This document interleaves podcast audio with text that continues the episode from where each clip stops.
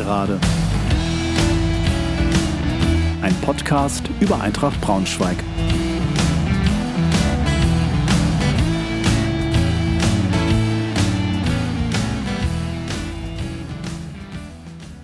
Hallo und herzlich willkommen zur 50. Folge der Gegengerade. Freue mich sehr, dass ihr wieder dabei seid. Heute gibt es eine kompakte Nachschau zum 20. Spieltag, unser Heimspiel gegen Fortuna Düsseldorf sowie einen Ausblick auf das nächste Auswärtsspiel am 15.01. bei den Würzburger Kickers. Bei dieser Folge habe ich erneut Unterstützung bekommen. Zum einen von Anniko, die ihr bereits vom Jahresrückblick sowie von der letzten Folge kennt. Zudem gibt es erneut eine Bewertung von unserer Partnerwebsite blaugelbedatenwelt.com zur Eintracht DNA sowie eine Kurzanalyse der taktischen Grundausrichtung unseres nächsten Gegners Würzburger Kickers durch Jonas Schaar, dem Taktikexperten der blau-gelben Datenwelt.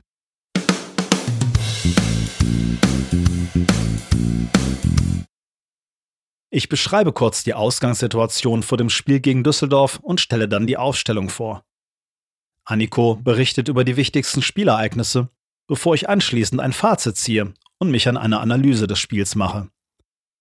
Im Anschluss stellt Anniko noch einmal die Eintracht-DNA von blaugelbedatenwelt.com vor und wir schauen mal, wie sich Eintracht dahingehend im Spiel gegen Düsseldorf geschlagen hat. Ich komme darauf zu sprechen, was mich nachdenklich stimmt, aber auch, was mich hoffnungsfroh stimmt. Anschließend gibt euch Anniko einen Ausblick auf das nächste Spiel gegen die Würzburger Kickers, bevor es zum Abschluss ein paar Gedanken des Tribünentrainers hierzu gibt, inklusive einer Kurzanalyse von Jonas Schaar von blaugelbedatenwelt.com.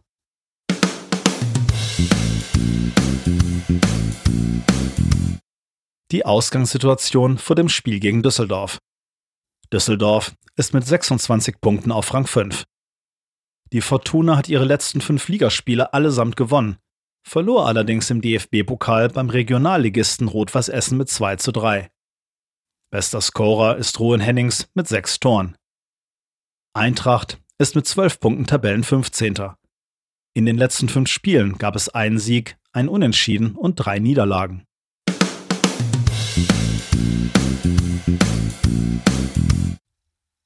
Die Aufstellung gegen Düsseldorf. Meyer lässt ein 3-5-2-System spielen. Für Ziegele, Ben Baller und Bär kommt unser Neuzugang Behrend, dazu Kobilanski und Abdullahi in die Startelf. Die Aufstellung sieht damit wie folgt aus: Jasi im Tor, Behrendt, Widra und Nicolao in der Dreierkette, davor Kaufmann, Groß, Kobilanski, Kammerbauer und Schlüter und vorne als Doppelspitze Proschwitz und Abdullahi.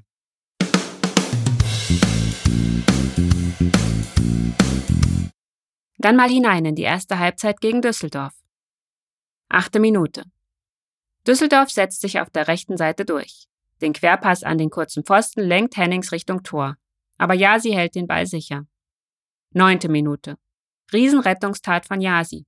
Ein hohen Ball von der linken Seite lässt Hennings per Brust in den Lauf von Karaman abtropfen. Dieser taucht halb links frei vor Yasi auf, aber Yasi kann den Schuss parieren. 23. Minute. Eine Halbchance für Eintracht. Kobilanski versucht bei einem Freistoß aus größerer Entfernung durch einen direkten Schuss aufs kurze Eck Kastenmeier zu überlisten. Der Ball geht aber deutlich am Tor vorbei und war auch nicht allzu scharf geschossen. Viel mehr passiert nicht. Mit dem 0 zu 0 geht es auch in die Pause.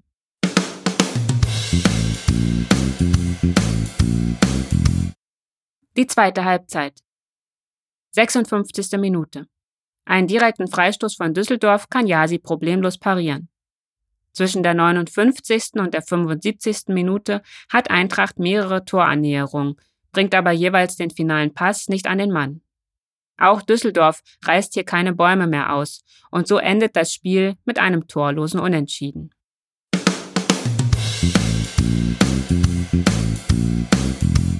Fazit eine defensiv konzentriert zu Werke gehende Eintracht erkämpft sich einen Punkt gegen einen Gegner, der an diesem Tag alles andere als unschlagbar war.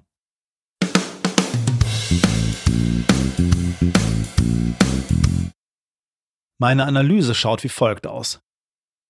Gegen einen Gegner, der die letzten fünf Ligaspiele gewonnen hatte und als Mannschaft mit den zweitmeisten Gegentoren, ergab die Taktik der Eintracht absolut Sinn. Safety first. Eintracht stand tief und überließ dem Gegner den Ball. In den ersten 20 Minuten sprechen 70% Ballbesitz für Fortuna eine deutliche Sprache. Eintracht machte die Räume eng und ließ Fortuna auch durch endlich einmal angemessen aggressives Anlaufen kaum zur Entfaltung kommen. Abgesehen vom Geniestreich von Hennings, der zur einzigen echten Torchance der Partie durch Karaman führte, die Jasi mit einer Großtat vereiteln konnte. Nach vorne tat sich Eintracht unnötig schwer, da in der ersten Hälfte zu viel mit langen Bällen operiert wurde, die häufig in Ballverlusten mündeten. Entweder weil der Pass zu ungenau war, oder durch fehlendes Aufrücken des Teams, sodass die zweiten Bälle von vornherein beim Gegner landeten. Es war schon in Halbzeit 1 deutlich zu erkennen. Wann immer es Eintracht mit spielerischen Mitteln versuchte, erzeugten sie oft gegen eine nicht wirklich sattelfeste Düsseldorfer Abwehr potenziell gefährliche Situationen, die aber leider nicht konsequent ausgespielt wurden. Eine anfangs durchaus schwungvolle Partie erlahmte relativ schnell. Es gab kaum Höhepunkte, da Eintracht die Fortuna vom eigenen Tor erfolgreich fernhalten konnte, es aber selber nicht schaffte, ernsthaft Torgefahr zu entwickeln.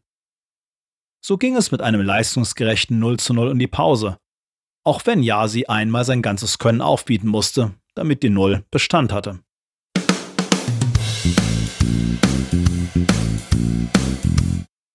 In der zweiten Halbzeit änderte sich zunächst wenig.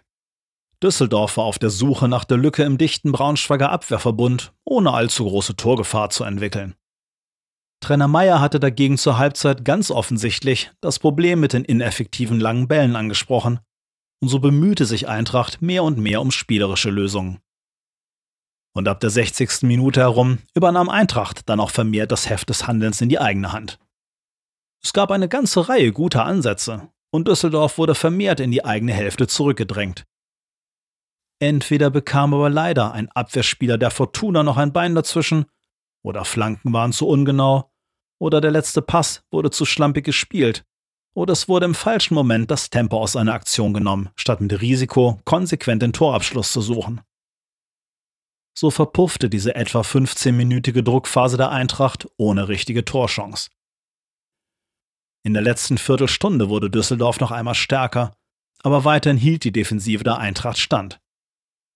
Zwei Spieler möchte ich hierbei einmal besonders hervorheben. Zum einen Neuzugang Behrendt, der nicht nur einen guten Einstand feierte, sondern vor allem Ruhe und erkennbar Routine ausstrahlte. Er scheint tatsächlich eine Verstärkung werden zu können. Besonders gefallen hat mir in diesem Spiel Fabio Kaufmann, der schön gallig auftrat, defensiv nahezu alles abräumte, sowie mehrfach Situationen vorab erahnte und Frühpässe des Gegners abfing. Zudem war er vorne immer wieder mal ein Unruheherd. Ein sehr guter Auftritt, der Spaß gemacht hat. Auch wenn seine Flanken gerne etwas präziser sein könnten. Weniger gut hat mir leider erneut Abdullahi gefallen. Natürlich lag das auch aufgrund der Spielweise der Eintracht daran, dass er seine Stärken kaum ausspielen konnte. Aber ich wünsche mir von ihm, dass er weniger Alibi-Zweikämpfe führt und auch ganz einfach energischer auftritt wie man sich auch in einem für einen Stürmer schwierigen Spielpluspunkt erarbeitet, zeigte erneut Proschwitz, der die eher wenigen ankommenden Bälle meist gut festmachte und mit Übersicht weiter verteilte. Alles in allem für einen neutralen Zuschauer wegen der Chancenarmut unansehnliches Spiel, für die Eintracht aber aufgrund der starken Defensivleistung ein weiterer Schritt nach vorn. Auch wenn ja alles in allem mehr drin gewesen wäre als nur der eine Punkt.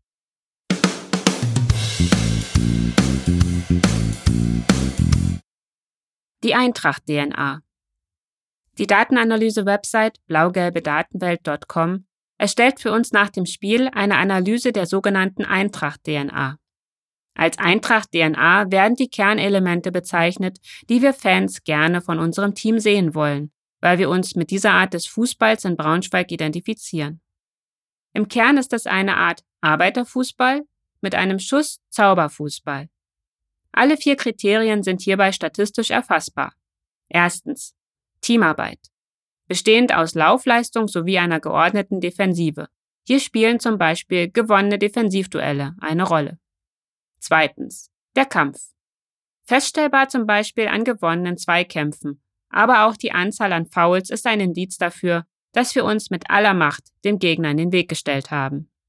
Drittens. Das Raubtier. Hey, wir sind Löwen. Das versteht sich von selbst, oder? Schnelligkeit oder auch Balleroberung sind hier Beispielkriterien.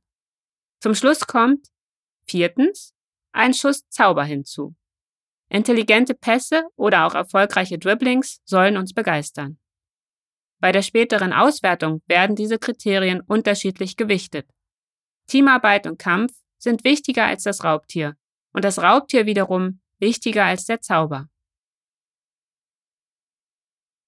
Neben dieser Analyse für die Gegengerade erstellt die blau-gelbe Datenwelt eine ausführliche Analyse, bei der sie in einer vergleichbaren Vorgehensweise den Schwerpunkt auf die Elemente legt, die den Fußball unter Trainer Meyer ausmachen. Also abweichend von der hier vorgestellten Eintracht-DNA nicht die Erwartung der Fans in den Vordergrund stellt, sondern den aktuell vom Trainer gewünschten Fußball bewertet. Einen Link zur Website findet ihr in den Show Notes dieser Folge.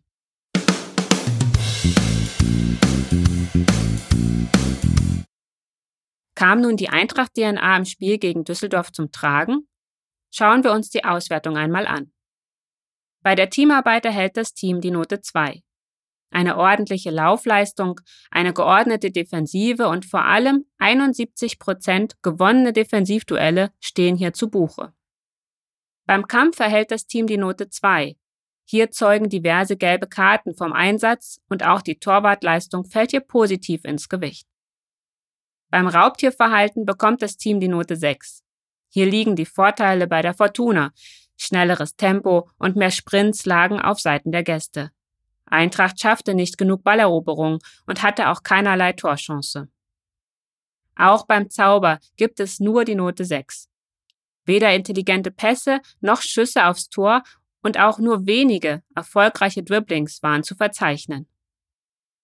Wegen der unterschiedlichen Gewichtung der Kriterien bekommt das Team als Endnote eine 3. Die statistische Auswertung deckt sich mit der Analyse der Gegengerade. Das Team hat vor allem defensiv hervorragend zusammengearbeitet und auch bei der kämpferischen Leistung gibt es wenig zu bemängeln. Nach vorne war das Team zu passiv und nicht schnell genug und es wurde nicht zielstrebig genug auf das gegnerische Tor gespielt.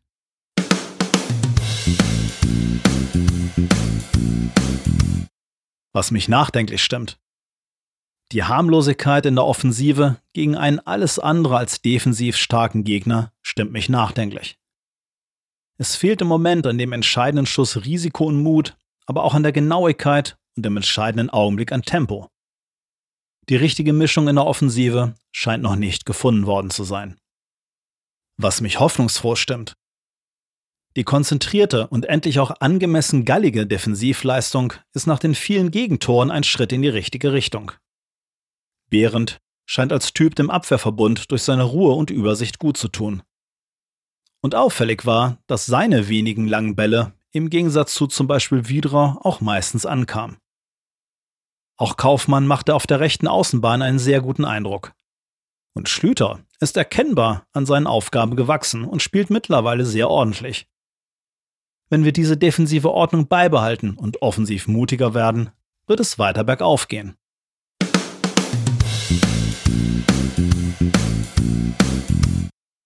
Das nächste Spiel gegen die Würzburger Kickers.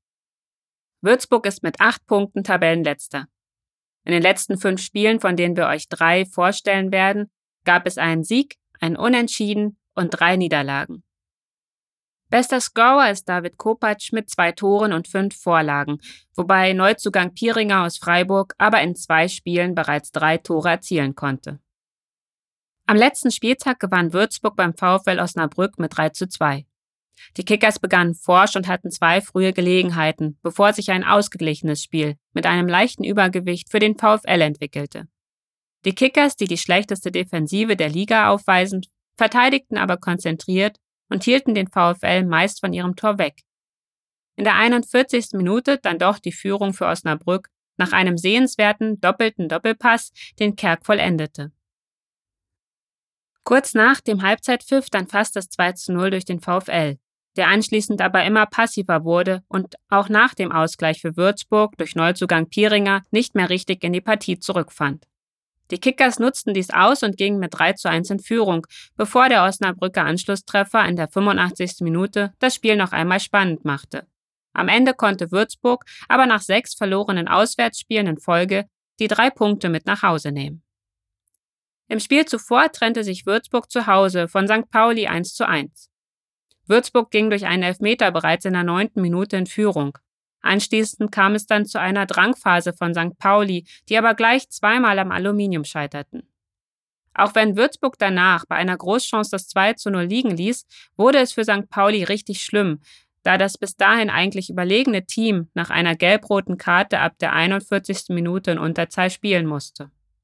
In einem intensiven Spiel war die zweite Hälfte geprägt von viel Kampf, unter anderem neun gelbe Karten und einige Chancen auf beiden Seiten.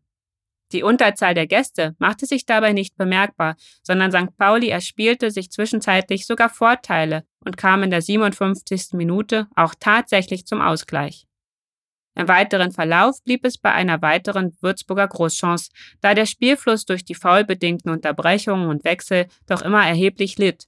Am Ende war es ein gerechtes Unentschieden. Im Spiel davor unterlag Würzburg zu Hause dem KSC mit 2 zu 4, der bereits nach zwölf Minuten mit 1 zu 0 in Führung ging und gegen defensiv schwache Würzburger in der 28. Minute auf 2 zu 0 erhöhen konnte. Auch wenn Würzburg auch ein Eigentor der Karlsruher den Anschlusstreffer erzielen konnte, nutzte der KSC die Räume, die Würzburg defensiv den Gästen ließ, immer wieder aus und konnte durch zwei Tore kurz vor und kurz nach der Pause auf 4 zu 1 davonziehen. Eine gelb-rote Karte in der 58. Minute gegen den KSC ließ Würzburg nochmal aufkommen, aber erneut brauchte es ein Eigentor der Karlsruher für den Anschlusstreffer.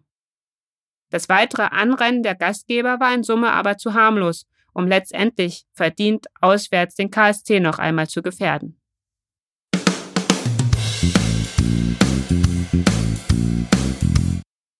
Der Tribünentrainer spricht. Würzburg, lange abgeschlagener Tabellenletzter, schnuppert Morgenluft.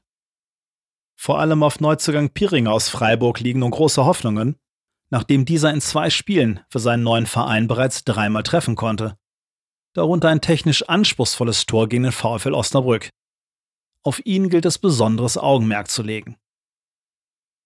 Die Kurzanalyse von Jonas Schaar von blaugelbe Datenwelt.com des letzten Spiels zeigt folgende taktische Merkmale. Würzburg spielt mit Ball in einem 4-2-3-1, gegen den Ball oftmals in einem 4-4-2, wobei sich der Zehner neben den Stürmer schiebt. Die Anlaufhöhe variiert hierbei. Osnabrück wurde bei Flachabstößen am Strafraum angelaufen, ansonsten ließen sie sich aber auch immer wieder mal bis zur Mittellinie fallen. Angriffe liefen meist über Außen, wobei vor allem oft über links angegriffen wurde. Geflankt wurde dabei zumeist aus dem Halbfeld. Zwei der drei Tore gegen Osnabrück wurden nach Flanken auf den ersten Pfosten erzielt, wo Pierlinger seine Abschlussqualität unter Beweis stellen konnte. Soweit also Jonas, es wird darauf ankommen, Tempo ins Spiel zu bringen und nach vorne mutiger zu spielen. Vor allem Kobilanski mit seinen Passqualitäten und Abdullahi mit seiner Schnelligkeit könnten hier Akzente setzen. Auch Kaufmann und Schlüter haben jeder auf ihre Weise bewiesen, dass sie offensiv Druck erzeugen können. Dies gilt es nun mit der nötigen Konzentration, vor allem beim letzten Pass umzusetzen, um gegen eine bestimmt nicht übermächtige Defensive Chancen herauszuspielen. Mir hat das gegen Düsseldorf eingesetzte 3-5-2 gut gefallen. Die defensive Grundordnung stimmte und auch nach vorne gab es mit diesem System gute Ansätze, die einfach besser ausgespielt werden müssen. Manni bekommt nochmal eine Bewährungschance, da er vom Potenzial sicherlich dem Team weiterhelfen kann. Im Prinzip also keine Änderung, die Aufstellung sähe damit wie folgt aus. Jasi im Tor, Behrendt, Widra und Nikolaou in der Dreierkette, davor Kaufmann, Groß, Kobilanski, Kammerbau und Schlüter, davor Proschwitz und Abdullahi.